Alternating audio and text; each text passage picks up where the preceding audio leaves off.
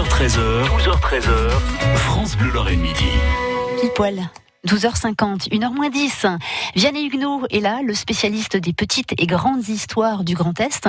Et ce vendredi, vous terminez sur un label que la Moselle est fière d'avoir, Ami des enfants. Eh bien oui, on termine notre série sur les labels, les beaux, les moins beaux. En voici un beau. Dans cette forêt de labels, il y a aussi le label qu'on appelle Ami des enfants, qui de prime abord surprend un peu. On se dit qu'il ne peut pas y avoir de mairie ou de département ennemi des enfants, que tous ils sont donc amis. Oui et non.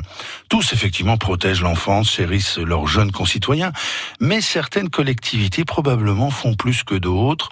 En tout cas, elles entrent dans une série de critères très sérieux validés par l'UNICEF de France.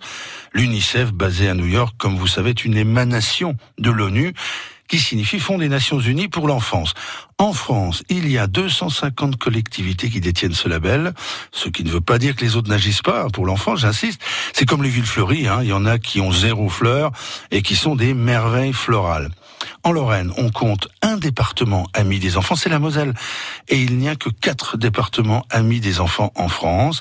Notre région compte une dizaine de mairies, les premières ayant été labellisées en 2002 et 2004, Nancy MS. On trouve aussi Pont-à-Mousson, Saint-Avold ou Sarreguemines.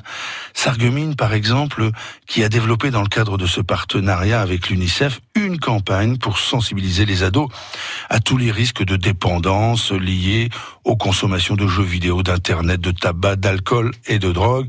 Ça vaut aussi pour les adultes, hein, qu'on soit bien clair. Et cette campagne a été organisée par le conseil municipal des jeunes de la ville avec le concours d'une jeune, jeune infographiste sourde et muette.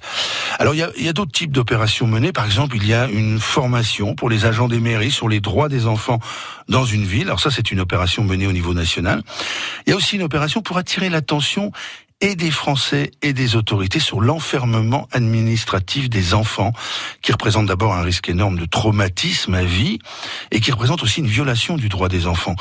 Et selon le site Ville Amie euh, de France, ce sont des chiffres 2018. Hein. La France enferme aujourd'hui 208 enfants. Ce sont des enfants de parents migrants. Et elle a été condamnée six fois par la Cour européenne des droits de l'homme. Vous voyez, il y a donc une multitude d'actions menées par la Fédération des villes amies des enfants et par les villes amies elles-mêmes. Hein. Des actions très sérieuses parfois, d'autres, heureusement, plus légères et joyeuses. Merci beaucoup Vianney Huguenot. Et on vous retrouve demain à 12h30 et 20h30 sur Via Mirabel, le magazine qui met à l'honneur ce samedi Alice Arthur. J'ai vu la vague venir de loin.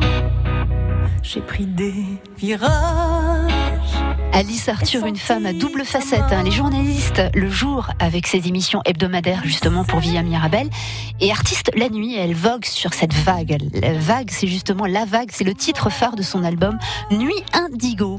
12h13h, 12h13h, France Bleu Lorraine Midi.